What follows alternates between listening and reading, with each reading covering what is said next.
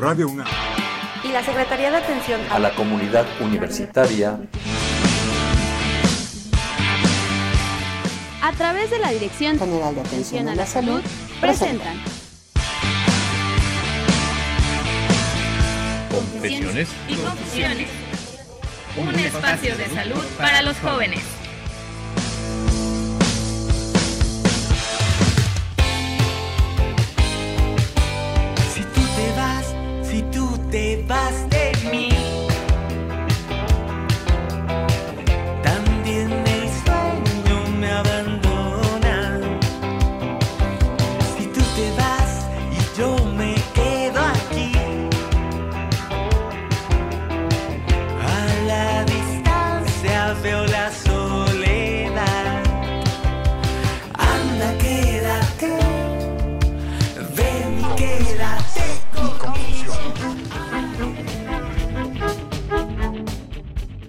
VIH representa un padecimiento que pone en jaque a la conciencia.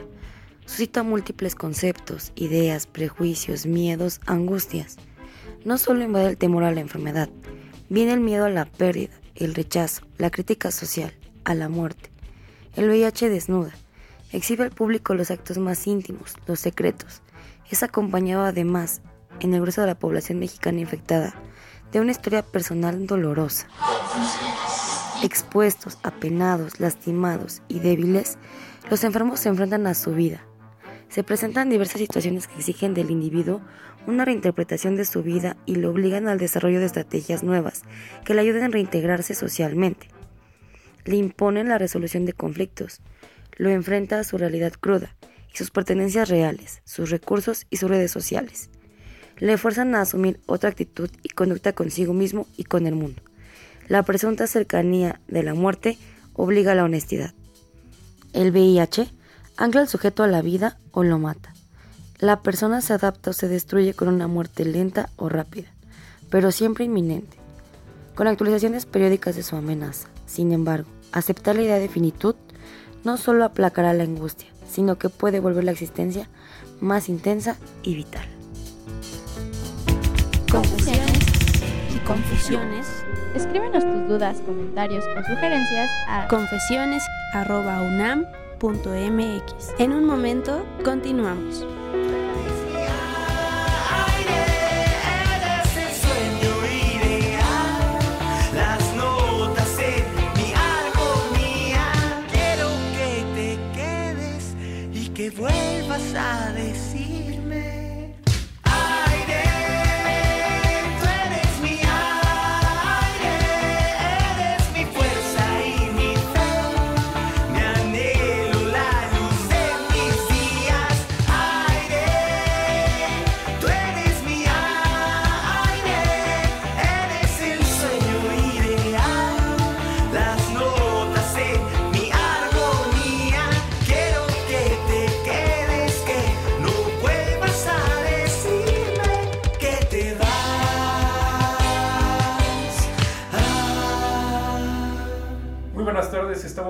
con ustedes en una emisión más de Confesiones y Confusiones eh, en esta temporada vacacional que la universidad descansa.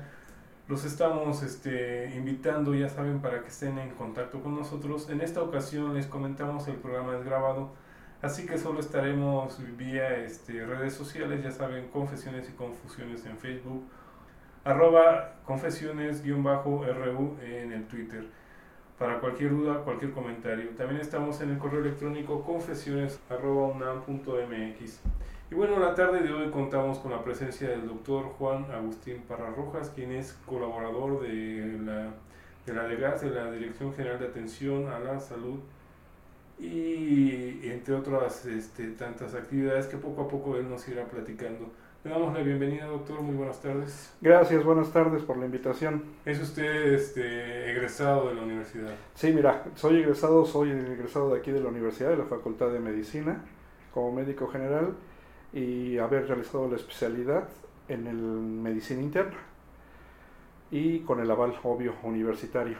Claro. Y aparte de laborar aquí en la universidad, estamos trabajando en el Hospital Regional General Ignacio Zaragoza del Iste y en el Hospital General de Balbuena del Departamento del Distrito Federal.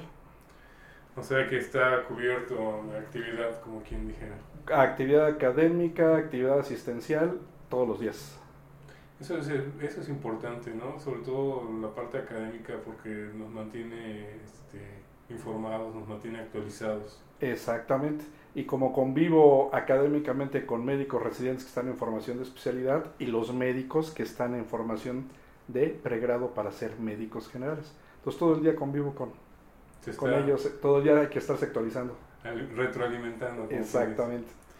Pues muy buenas tardes, doctor. Le estamos agradeciendo que esté esta tarde aquí con nosotros y sobre todo sobre este tema tan importante que, que nos toca tratarlo la tarde de hoy y que se le ha restado quizás importancia con el paso de los años. En, eh, hace, no sé, 20 años fue el impacto, fue el boom de que todo el mundo hablaba del tema y ahora como que se ha dejado un poco olvidado, como que se piensa, se cree que ya está superado. Así es, como lo comentas, fue un boom hace unos años. Actualmente no es tanto que se haya dejado olvidado, sino hay otras enfermedades ahorita que andan en boga, el Zika, que anda la gente más preocupada viendo ese tipo de enfermedades.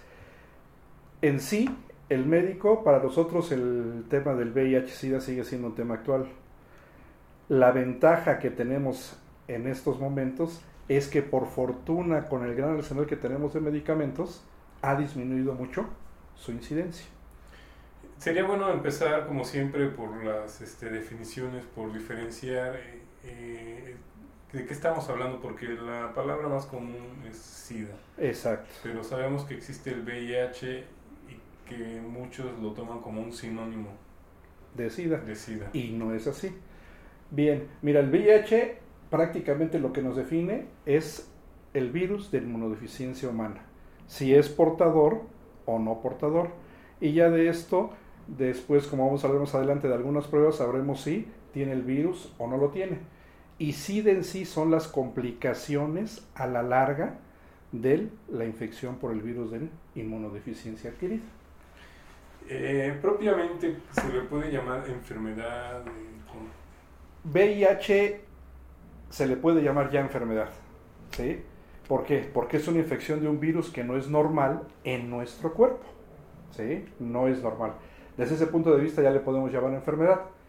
Le llamamos este, también enfermedad al SIDA, sí, pero el SIDA es un conjunto de enfermedades que van a aparecer en un paciente infectado por VIH que normalmente no deben estar. ¿Sí? O sea, esto sucede a consecuencia de adquirir este virus. adquirir este virus. ¿sí? Este virus lo adquiere, bajan sus defensas y se presentan algunas otras enfermedades. Eh, estamos entendiendo que primero es el, es la infección por el virus. Primero es la infección por el virus, siempre. La infección por el virus es este, lo importante. Dice uno, me, primero me va a dar SIDA y después VIH. No, para que le dé SIDA tiene que primero ser infectado por el virus, entrar en la etapa de infección por VIH y después de ahí desarrollar SIDA. Actualmente eh, sigue existiendo este, esta probabilidad de ser, de ser este, infectado por este virus. actualmente sigue. A pesar de todos los este, avances que llevamos farmacológicos, a pesar de todos los avances que tenemos médicos, lo más importante es la prevención. Y mucha gente no acepta el hecho de utilizar métodos para prevenir la infección o el contacto con otras personas están infectadas. ¿A qué me refiero? Muchos rechazan el uso del preservativo.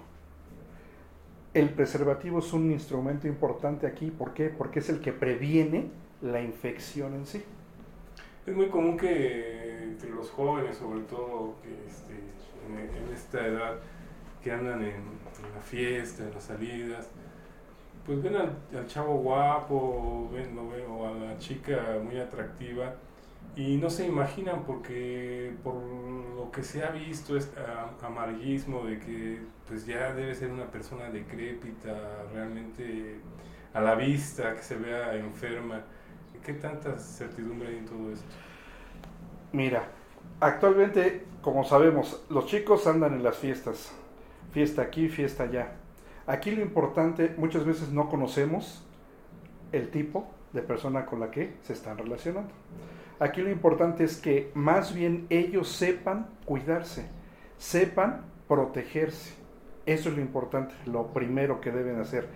Saber que si voy a salir a una fiesta y voy a tener una relación, sea casual, sea definitiva, saber protegerse. Protegerse ellos mismos, si es que ellos están infectados y si ellos no están infectados, no contraer la infección. Porque luego muchas veces estas relaciones solamente son casuales temporales. O de una sola noche, una sola fiesta.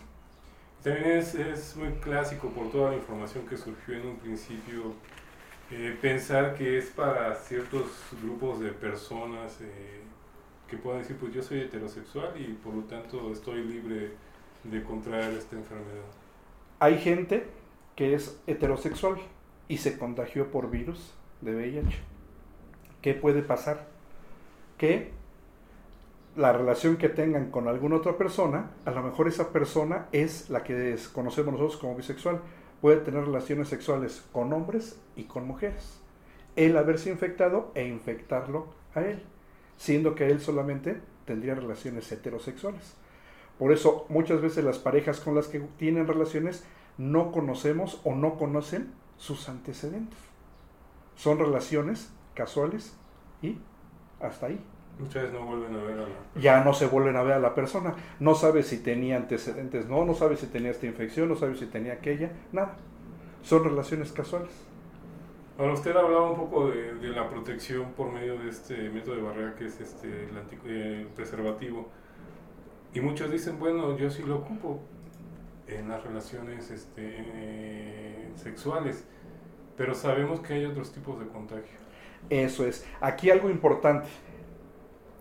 Muchas veces eh, aquí en México, sobre todo, estamos es- estigmatizados a que si saludo a un paciente que tenga VIH o que tenga SIDA, que si le doy un beso en la mejilla, o que si duermo con él, o que si lo abrazo me va a contagiar. Y eso es falso. Solamente hay mecanismos específicos que son aceptados para la infección por VIH. Uno, tener relaciones sexuales con alguien que sea portador del virus. Dos, que te infectes con sangre de un paciente que tenga VIH y te la pongan a ti, por ejemplo, en una transfusión. Que eso ya no sucede, porque desde más o menos 1986 al 90 ya hacemos pruebas para determinar en los donadores si son portadores de VIH o no. Entonces, estos serían los principales mecanismos.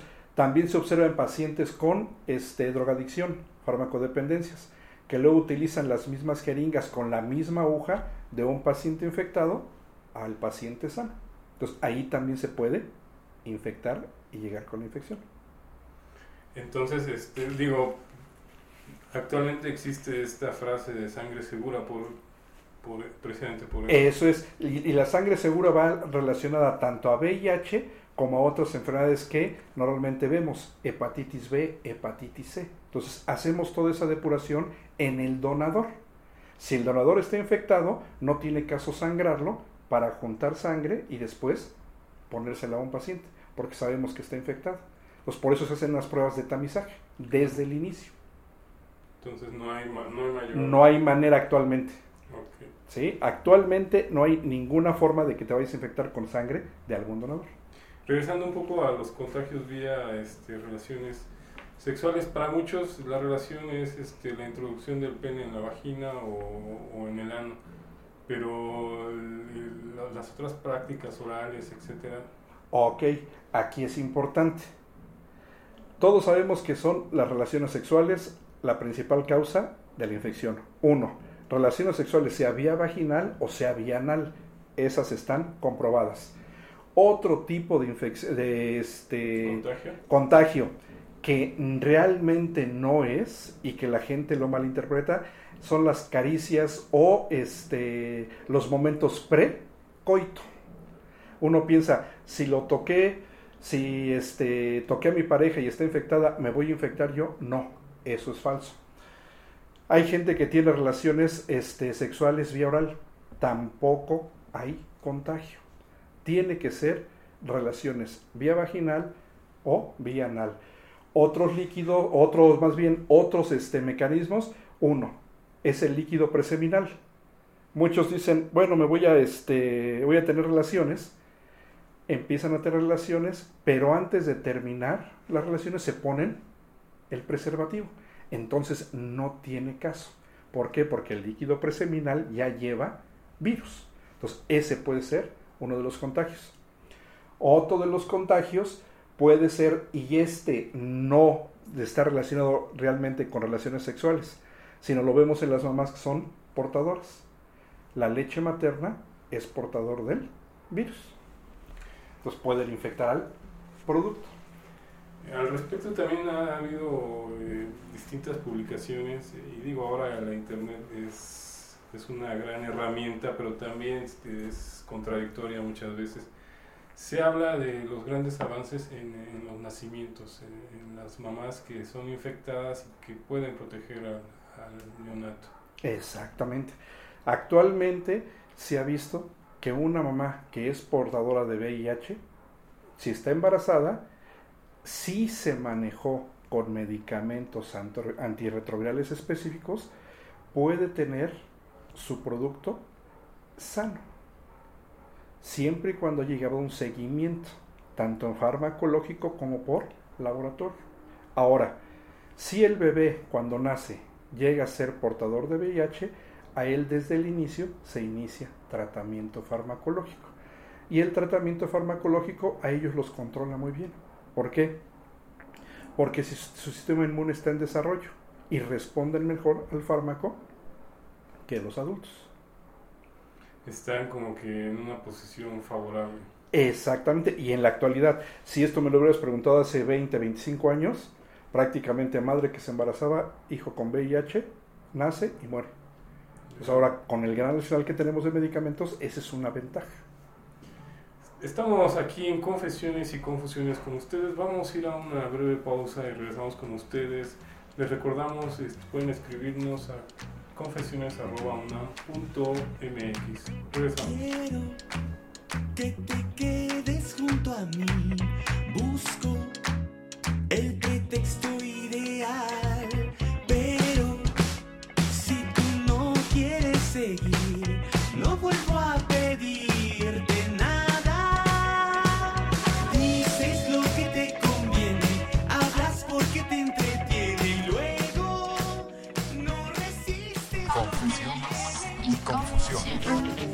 Enfermedades de transmisión sexual o infecciones de transmisión sexual. ¿Qué son?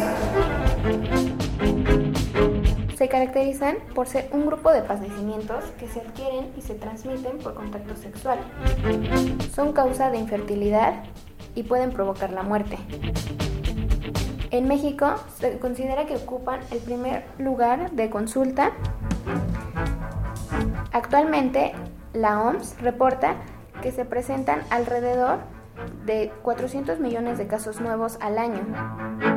El grupo de edad que está en riesgo son de los 15 años hasta los 44 años. Dentro de los factores de riesgo para adquirir estas enfermedades está tener relaciones sexuales sin protección, tener múltiples parejas sexuales, tener contacto con parejas que ya estén infectadas, las drogas endovenosas, las sexoservidoras y un uso incorrecto del condón. La OMS recomienda que para la prevención y el control del SIDA tenemos que tener un diagnóstico oportuno, un tratamiento adecuado y la prevención de enfermedades de transmisión sexual, ya que si adquieres alguna de estas enfermedades de transmisión sexual, es más fácil que puedas adquirir el virus de inmunodeficiencia humana o el virus del SIDA. Las formas de contagio para que puedas presentar estas enfermedades son tan solo el tener contacto con la piel del área genital de una persona infectada, tener relaciones sexuales sin protección, ya sea vaginal, anal o oral, el uso de jeringas contaminadas o de agujas usadas, el tener contacto con sangre de personas que estén infectadas y también se puede transmitir de madres a hijos en el momento del parto. Estas enfermedades son causadas por bacterias, virus, parásitos y hongos. Algunos ejemplos son el chancro, el cual va a producir una úlcera dolorosa, la cual puede ser única y se puede dar en cualquier parte de los genitales. El herpes es un virus, el cual va a producir una o más vesículas en los genitales, las cuales van a ser muy dolorosas. Estuvo con ustedes Brenda Velázquez Alamilla, pasante de medicina de la Facultad de Medicina. Muchas gracias.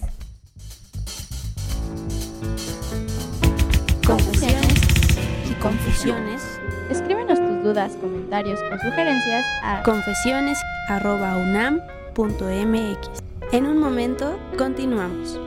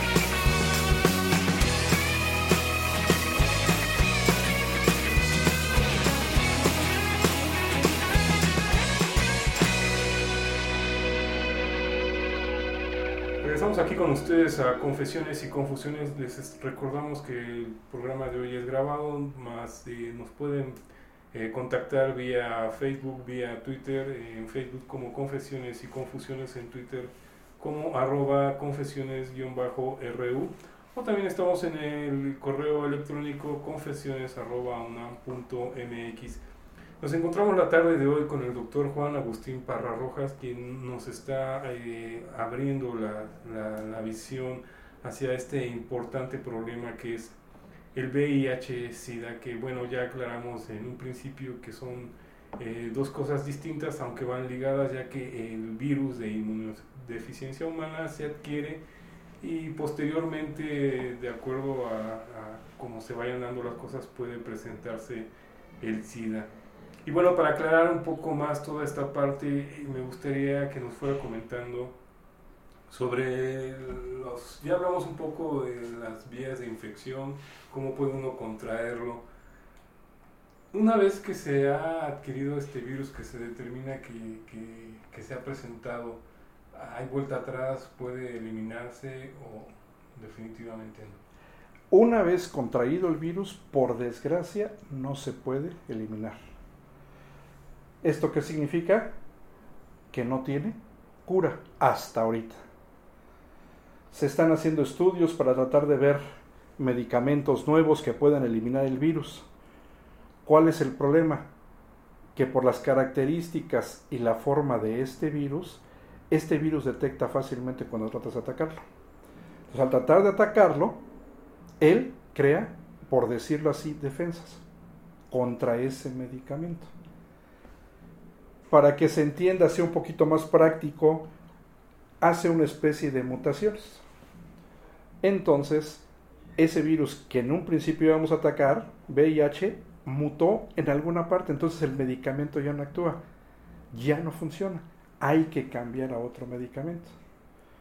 ¿Cómo lo sabemos nosotros? Uno, clínicamente cuando el paciente no empieza a responder, cuando vemos exámenes de laboratorio y estos exámenes de laboratorio nos hablan de que el virus está replicando. En estos exámenes de laboratorio hay unos exámenes especiales que llamamos genotipos. Estos genotipos me dicen qué característica tiene el virus. Vamos a leer toda su secuencia y nos va a decir en esta parte mutó, por eso tu antibiótico, o más bien no, tu medicamento antirretroviral es resistente. Tienes que cambiar a otro. Entonces, así lo vamos a ir haciendo secuela con secuela. Entonces hay que estar atrás de él. atrás de él y pedirle sobre todo los pacientes que son portadores de VIH que no suspendan el medicamento. Muchas veces sabemos que los medicamentos antirretrovirales tienen muchos efectos secundarios Dentro de esos efectos secundarios hacen que el paciente abandone el tratamiento o lo suspenda un mes, doctor, porque me siento mal. El suspenderlo un mes hace resistencia en el virus y puede mutar y tenemos que cambiar de medicamento. Entonces es contraproducente. Es contraproducente. Sabemos que tienen que estar continuo, continuo, continuo tomando el medicamento. Pero eso sí tenemos que explicarles, porque muchas veces no les explicamos, este medicamento te va a provocar esto, te va a provocar aquello, te va a provocar aquello. En lugar de sentirse mejor, se... Exactamente, se sienten peor. Pero bueno, ahí entra una serie de factores que nosotros llamamos multidisciplinarios. Podemos enviarlos a psicología, psiquiatría, para que hablen con ellos y ver todas estas dudas, todas estas inquietudes que ellos presentan. Pero sí es importante, una vez que inicia el tratamiento antirretroviral, no suspenderlo para evitar esto. Nos ha tocado ver pacientes que 8 o 9 veces cambian o suspenden su tratamiento, hay que cambiar el medicamento y muchas veces es tal la resistencia que no solo con uno o dos, hay veces que empleamos hasta cuatro medicamentos antirretrovirales para poder controlar la infección. Regresándonos un poco en cuanto a las fases de infección, eh, en cuanto el virus entra al cuerpo, cómo se va desarrollando, número uno, y número dos, eh, de qué sirve eh, la temporalidad en cuanto a mientras más temprano se entere uno que tiene este virus en el cuerpo. Esto es importante. Entre más temprano te enteres que eres portador de este virus, el tratamiento se inicia si se amerita en ese momento en forma temprana y la calidad de vida es mucho mejor. Aquí tenemos este, varios puntos. Uno, sobre todo cuando te, te vas a infectar. Ok, ¿qué pasa? O lo que nosotros llamamos médicamente las fases de infección. Las fases de infección, en un inicio, conocemos una que es la infección aguda por VIH. Esta infección aguda por VIH parece más o menos de 2 a 4 semanas después del contacto con una persona infectada. ¿Qué pasa en este lapso de dos a cuatro semanas? El virus entra al torrente sanguíneo, tiene predilección por ciertas células de nuestro sistema inmune que se llaman linfocitos CD4. Estos linfocitos en todos los seres humanos se encargan de las defensas contra infecciones, llámese la infección que sea. Este virus tiene la predilección sobre estas células linfocitos a destruirlos. Entonces los destruye y sus niveles en el cuerpo bajan. Al bajar súbitamente es cuando empieza, el paciente a presentar infecciones importantes que normalmente no se ven en una gente sana. A esta infección aguda, muchas veces después de las cuatro semanas, disminuye un poquito las células de linfocitos, van al médico y el médico puede catalogarlos como un cuadro gripal, un cuadro diarreico. Este, esta infección aguda remite, se autocontrola, pero no significa que cura, al contrario, llamamos nosotros una especie de latencia. El virus entra en una etapa de adormecimiento y ahí puede permanecer en las células hasta por 8 o 10 años, inactivo. Y ella aprovecha, o el VIH aprovecha cualquier momento para poderse manifestar. Que te dio una gripita, que estabas estresado. Si hay estrés, obvio, bajan las defensas. Puede manifestarse el virus ahí, aprovecharse y empezar a replicarse. Y es cuando lo llamamos ya la infección crónica. Si esta infección crónica está manejada con antirretrovirales, permanece sin cambios. Pero si no está manejada con medicamento antirretroviral, puede convertirse en SIDA. Entonces puede ser que el paciente tiene 10 años y es VIH. Pasan los 10 años, desarrollan una infección, se vuelve SIDA. Mucha gente, desde que inicia la infección, no, es que cuando te detectaron hace un mes, ah, entonces ya no tienes VIH, tienes SIDA. No, no. SIDA es con enfermedades agregadas que no son normales para una gente sana. Esto es importante aclararlo, sobre todo para los que se enteran que ya tienen este virus. No quiere decir que tengan SIDA. Exactamente. O tienen el, se enteran de que tienen VIH, me voy a morir. No, Vemos si están en etapa de infección aguda o están en etapa de infección crónica. Dependiendo de estos es el manejo. Se hacen exámenes para ver cómo están sus defensas. Prácticamente quien va a dar la pauta si se inicia el medicamento antirretroviral es la cantidad de células del linfocito CD4 que tienen. Si sus linfocitos CD4 están aceptables, se mantienen en vigilancia. Cuando uno empieza a notar que, que este bajan, empezamos el tratamiento antirretroviral para evitar llegar a SIDA. Okay. En, este sentido, eh, creo que también es algo muy importante tener en cuenta ¿Qué tiempo es recomendable dejar pasar una vez que uno eh, piensa o tiene el temor de poder haber adquirido este virus? Porque habla de que para hacerme alguna prueba. Exactamente. Para hacerme alguna prueba de escrutinio, si yo pienso que probablemente me infecté con virus de VIH. Muchas veces vienen este, con nosotros, nos preguntan, no, doctor, es que tuve una relación ayer, quiero que me haga una prueba. Pues en 24 horas no va a aparecer nada. Si estamos hablando que la infección aguda va de 2 a 4 semanas, se recomienda por lo menos que a partir de la tercera semana después del contacto, hacerse una prueba. Ok, se hace la prueba y salió negativa. Eso no significa que no lo tenga. Hay que volver a repetir la prueba a los tres meses. Si sale negativa, hay otras pruebas de escrutinio más específicas que vamos a ver más adelante, que nos pueden determinar si realmente está infectado o no. O sea que puede uno hacerse una prueba y salir este, negativa. Negativa. Pero eso no es... No excluye que no tengas VIH. Y más si tienes el antecedente de que la persona con la que tuviste relaciones era portador. Ok. Sí. Ok, y aunque sea este, únicamente portadora del virus sin presentar el SIDA. Exactamente igual. Si tiene SIDA, obvio es altamente contagiosa. Pero aunque sea portadora del VIH, aunque esté con tratamiento antirretroviral, la persona con la que tuviste relaciones te puede infectar. Esa es otra cosa que luego muchas veces, es que tú ya estás con tratamiento, tienes medicamento antirretroviral, vamos a poder tener relaciones porque no me vas a infectar. Falso. Infecta. Él está cubierto para que no desarrolle SIDA, por decirlo así. Pero tú, que tienes el contacto con él, te puedes contagiar.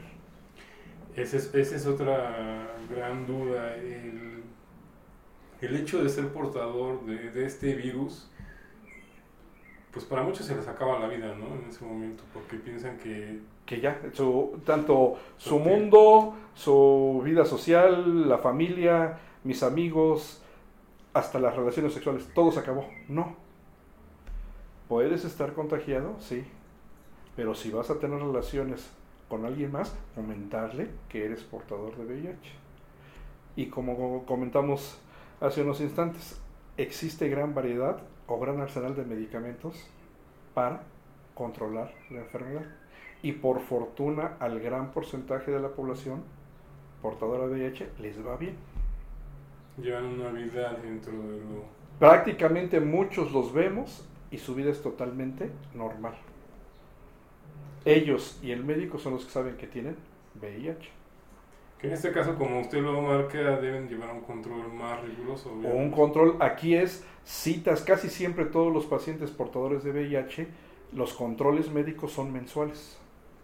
Hay que estar viendo cómo evoluciona, sus características clínicas, si tiene efectos secundarios por los medicamentos, si no tiene una infección agregada que sea fuera de lo normal que podamos pensar que esté desarrollando SIDA. A esto agregarle, muchas veces son pacientes que son portadores de otras patologías, son diabéticos, son hipertensos, tienen problemas de colesterol alto, de triglicéridos altos, tienen problemas de corazón. Estar vigilando que realmente si se pone mal, no sea en sí por VIH, sino por las otras patologías que están agregadas a su padecimiento. En este sentido, usted hablaba hace un momento de, de las emociones, del estrés. También ese se tiene que... Se tiene que controlar. Aquí es cuando el médico, como lo vemos en la consulta, es cuando solicitamos apoyo, sea al psiquiatra, sea al psicólogo, para que se dé un manejo multidisciplinario. Porque Así- simplemente saberse... Exactamente. Ahora no voy a poder comer esto, no voy a poder a comer aquello, porque hay medicamentos antirretrovirales que te piden que ciertos alimentos no los puedes comer. Empleamos el apoyo del servicio de nutrición. Entonces es un tratamiento multidisciplinario. Pero como usted lo marcaba, eh, no es una este, amenaza de muerte inmediata. No, no, no, para nada. Muchos, al saberse con VIH, obvio, se dejan, no se atienden. Pero la gran mayoría acuden, se atienden y tienen una calidad de vida satisfactoria. Tenemos pacientes que han sido infectados por virus de VIH y ya tienen 20, 30 años de ser portadores y siguen estables, Sin mayor... sin mayor problema. En etapa de VIH Claro. no han desarrollado SIDA. Por eso la importancia de esta detención. de detección temprana y el tratamiento oportuno. Eh, ¿A quién usted recomendaría, platicábamos hace un momento de estas este, situaciones de riesgo, si, si yo sé que estoy dentro de estos grupos este, altamente vulnerables, ¿qué debo hacer? Uno, si sé que yo soy este portador o tuve alguna relación de riesgo, no es que se me cierre el mundo, hay muchas instancias actualmente. Pero no quiero, aquí importante, que se entere mi familia, que es lo primero que les preocupa a los pacientes cuando están o son portadores. Hay lugares que eh, les hacen las pruebas en forma anónima. Lugares confiables, lugares reconocidos por la Secretaría de Salud. Hay lugares como Conacida. Hay lugares por parte del gobierno del Distrito Federal como está en la Clínica Condesa. La nueva Clínica Condesa Iztapalapa, que fue inaugurada recientemente. Son este, lugares donde pueden acudir estas personas y les hacen las pruebas necesarias para ver si son portadores de VIH.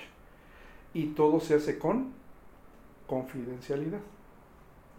El único requisito que les piden es presentar su credencial de elector, o sea, una identificación oficial, para poder hacerle las pruebas.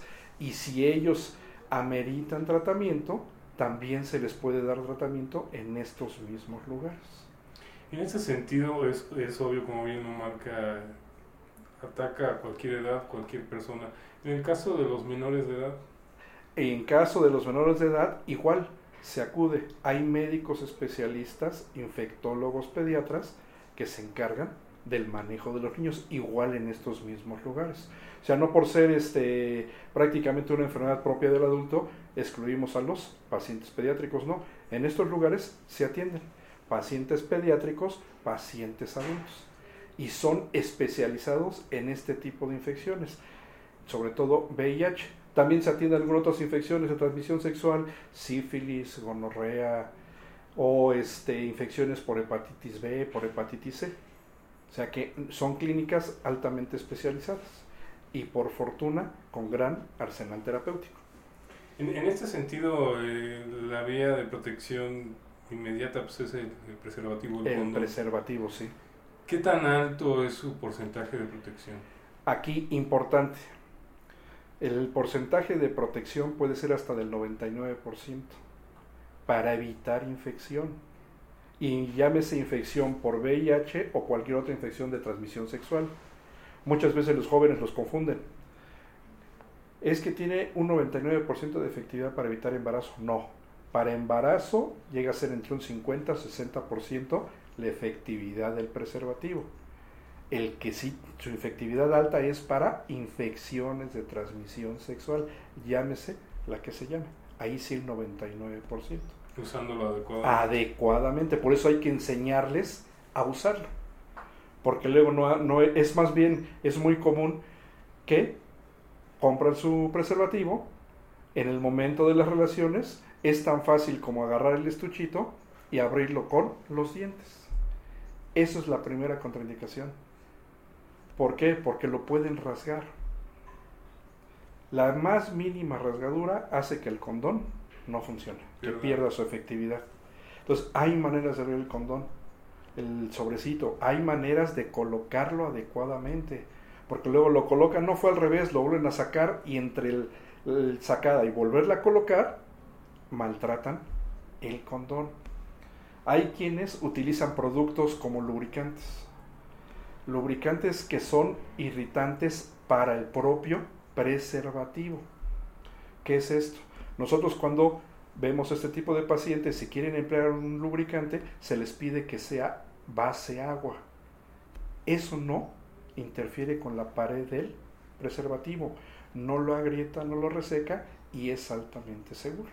Cremas, vaselina. Cremas, vaselinas, todos son petrolados y esos resecan la pared del condón y hacen que se rompa.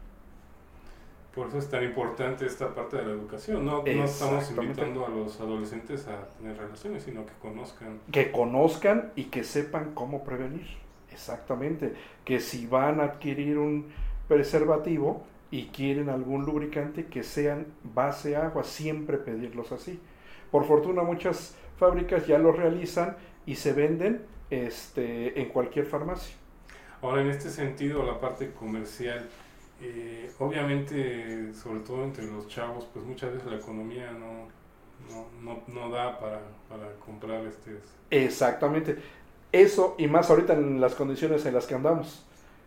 Si yo no tengo las posibilidades de comprar preservativos, la Secretaría de Salud, a través de llámese cualquier hospital, IMSS, ISSSTE, Salubridad, Departamento del Distrito Federal, la campaña de, de otorgarles preservativos es gratis y es todo el año. Pueden acudir a cualquier dependencia de estas, a los departamentos de planificación familiar de cada una de ellas. No necesitan ser asegurados de esa dependencia. Este programa es gratis y universal. Y ahí las dotaciones de condones son gratuitas. O sea, que el que me quede más cerca puede... Puede acudir. El único requisito igual, una identificación oficial y les hacen una especie de hojita como expediente. ¿Para qué?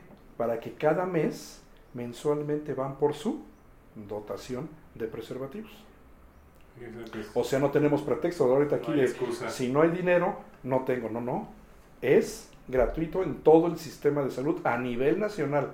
No solamente aquí en, en la Ciudad de México, a nivel nacional. Y el producto es de alta calidad. Es de alta calidad, con estándares reconocidos, con norma oficial mexicana e internacional aceptada. Qué interesante todo esto, doctor Juan Agustín Parra. Vamos a ir a una breve pausa, regresamos aquí con ustedes a Confesiones. Después de andar por ahí sintiendo todo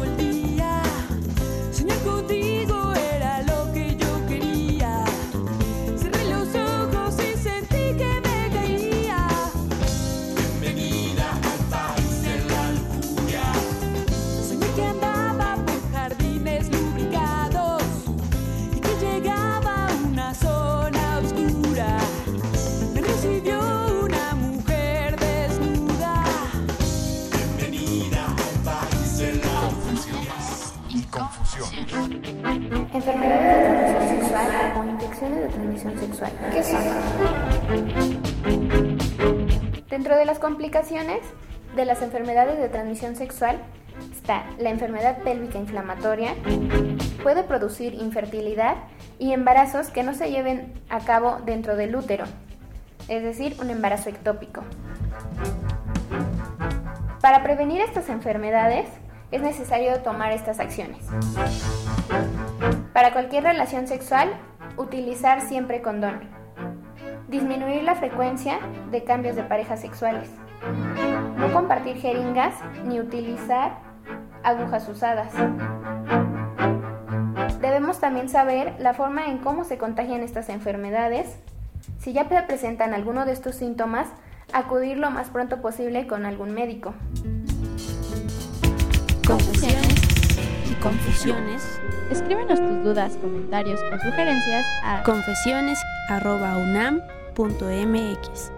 En un momento, continuamos.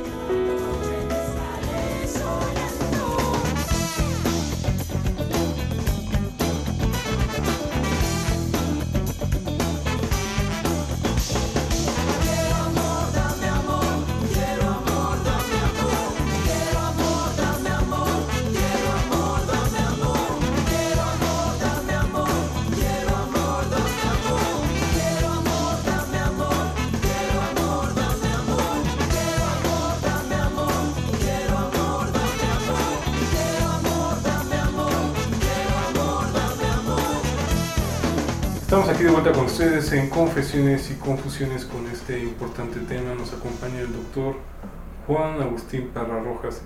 Estábamos este, platicando un poco sobre este tema del VIH-Sida. Y, bueno, este, en cuanto a las pruebas de, de detención, doctor, eh, podemos hablar. Bien, hay varias pruebas para poder determinar si una persona está infectada con el virus del VIH. Una de esas pruebas son las que se llaman actualmente pruebas rápidas. Estas pruebas rápidas no es más que tomar una gota de sangre de un pinchazo en el dedo, se pone una tira reactiva y se puede tener el resultado después de 30, 60 minutos. Son confiables, son gratuitas y se realizan en cualquiera de los centros que ya hemos comentado anteriormente en los que pueden acudir. Hay pruebas más complejas, como la prueba de Lisa, que todo el mundo ha oído hablar de ella, que es específica para VIH. Esta prueba puede ser reactiva o no reactiva y determinarnos si realmente el paciente tiene VIH o no. Otras pruebas son más específicas, como la PCR, para determinar la cantidad de virus circulante en caso de que una persona esté infectada. Aquí lo más importante, como comentamos, hay que hacer las pruebas después de la infección o de la sospecha de la infección después de tres semanas, que es cuando empezamos a detectar elevación de los niveles de replicación del virus de VIH. Lo ideal, después de haber tenido el riesgo o el contacto, tres meses. Si después en este periodo llegan a salir las pruebas negativas, no significa que no estemos infectados. Hay que volver a repetirlas. Sobre todo si tenemos el antecedente que tuvimos el contacto con un paciente portador o un agente portador de VIH. Sí, recalcar esta parte que nos comentaba hace un principio, que no por haber salido negativo cualquiera de estas pruebas ya está uno Exento. exento. Exactamente. Y aquí algo importante. Las pruebas en estos lugares que hemos comentado son gratuitas. Pues puede seguras, ¿no? acudir cualquier gente, son seguras. En, en este sentido hablábamos un poco de- del anonimato, de, de este cuidado, de- de que yo no deseo que nadie más se entere, pero también puede ir uno acompañado. Puede ir uno acompañado, puede ir uno con la pareja, puede ir uno con la familia, ¿sí? O ser completamente anónimo, No- ¿sí? La secrecía se guarda en cualquiera de estos lugares y todo depende el solicitante si quiere que alguien más se entere o alguien de su confianza puede ir a recoger los resultados. Eh, rápidamente nos hablaba un poco de que son dos cosas muy distintas, VIH y SIDA. Una vez que se tiene SIDA, ya es una, este, también una muerte pronta, no sé. O segura. O segura, Ok, lo único seguro aquí que todos nos vamos a morir. claro. todos, independientemente de lo que tengamos. Aquí mucha gente que es portadora de VIH y que desarrolló SIDA, una vez que le dicen que tiene SIDA, prácticamente el primer pensamiento que se viene a la cabeza, me voy a morir. Por fortuna, no. Tenemos gran arsenal de medicamentos para manejarlos, pero aquí el medicamento es un 10-15% de efectividad. El resto es el paciente que lo acepte, que tiene que llevar ciertas reglas, tanto de dieta, tanto de cuidados, tanto de educación, que muchas veces eso es lo que fragmenta el tratamiento. Puede estar llevando su medicamento muy bien, pero si no lleva el resto de las indicaciones, el tratamiento no funciona. Entonces es un todo, es un todo. Y tenemos pacientes con SIDA que tienen buena calidad de vida y periodos de sobrevivencia largos. En esto de los medicamentos continuamente están, digo, como bien lo decía hace 20, 25 años, era una muerte inminente. Era una muerte inminente y teníamos hace 20, 25 años 3, 4 medicamentos. Ahorita te puedo decir que mínimo en el cuadro básico de la Secretaría de Salud en México, por lo menos hay 15, 16 medicamentos para el manejo de este tipo de problemas. Lo que tiene México a nivel mundial, que prácticamente está a la vanguardia en el manejo de VIH-Sida con medicamentos. Los medicamentos que encuentras en Estados Unidos los encuentras aquí. Y tomando en cuenta que Estados Unidos es uno, de los países más avanzados en el manejo de VIH-Sida. Entonces muchos medicamentos que están allá, que salieron hace un año, por ejemplo, los tienes aquí, ya. Ya existen, Ya existen mercado aquí en el mercado, exactamente. Llámese sector salud, llámese medio privado, los hay aquí en México. Entonces, por eso se ha batido enormemente el desarrollo de SIDA. ¿sí? Y se ha controlado satisfactoriamente a los pacientes con VIH. Qué importante es esto que nos dice el doctor Juan Agustín Pararrojas. Le estamos agradeciendo que haya aceptado, que haya accedido a, a- a convidarnos, a compartir con nosotros este tan importante y tan delicado tema. Eh, estas conclusiones que nos pudiera dar para nuestros radioescuchas, eh, para darle este realce, para prevenir esta- estas posibles infecciones y para aquellos que ya este, cursan con la enfermedad, Uno, para prevenir que se protejan, que se quieran. Que la protección no es difícil. La protección está al alcance de su mano. En cualquier lugar pueden conseguir un preservativo, no hay pretexto. Y para los que son portadores de VIH, que existen tratamientos eficientes, que no se dejen vencer. La sobrevida con estos manejos es de largo tiempo y su calidad de vida es excelente. Solamente hay que hacer un esfuerzo, tomar el medicamento. Y bueno, en el sentido del preservativo también es un tema muy aparte, pero pues hay quienes dicen que no es lo mismo. Exactamente. Muchos dicen, no es lo mismo, no se siente lo mismo. Sí, pero también el VIH no es lo mismo cuando eres portador a que estabas sano. Entonces son muchas consecuencias que tiene y como les digo muchas veces a los, a los jóvenes, un pedacito de plástico puede evitarles dolores de cabeza por muchos años. Arruinar tu vida. Arruinar tu vida. Doctor Juan Agustín Parra Rojas, muchísimas gracias y le agradecemos que haya aceptado estar con nosotros esta tarde de confesiones y confusiones. Gracias a ustedes y gracias por la invitación y espero que les, que les sirva estos comentarios. Claro que sí, muy amable. Nos despedimos de ustedes en una emisión más de Confesiones y Confusiones. Hasta la próxima.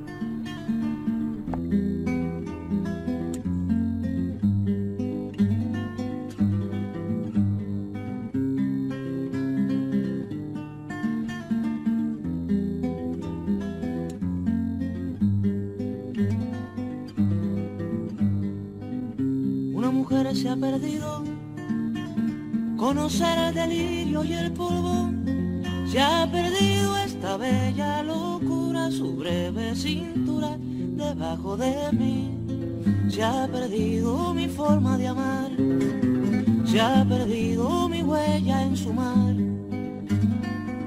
Veo una luz que vacila y promete dejarnos a oscuras. Veo un perro ladrando a la luna con otra figura que recuerda a mí. Veo más, veo que no me halló. Veo más, veo que se perdió. Una mujer innombrable huye como una gaviota. Y yo rápido seco mis botas, blasfemo una nota y apago el reloj. Que me tenga cuidado el amor, que le puedo cantar su canción. La cobardía es asunto de los hombres, no de los amantes. Los amores cobardes no llegan a amores, ni a historias se quedan allí. Ni el recuerdo los puede salvar, ni el mejor orador conjugar. Una mujer con sombrero, como un cuadro del viejo Chagall, corrompiéndose al centro del miedo y yo, que no soy bueno, me puse a llorar. Pero entonces lloraba por mí y ahora lloro por verla morir. Pero entonces lloraba por mí y ahora lloro por verla morir. Radio UNAM. La Secretaría de Atención a la comunidad universitaria. A través de la Dirección General de Atención a la Salud, Presentaron. Confesiones. Y Confusiones. Un espacio de salud para los jóvenes.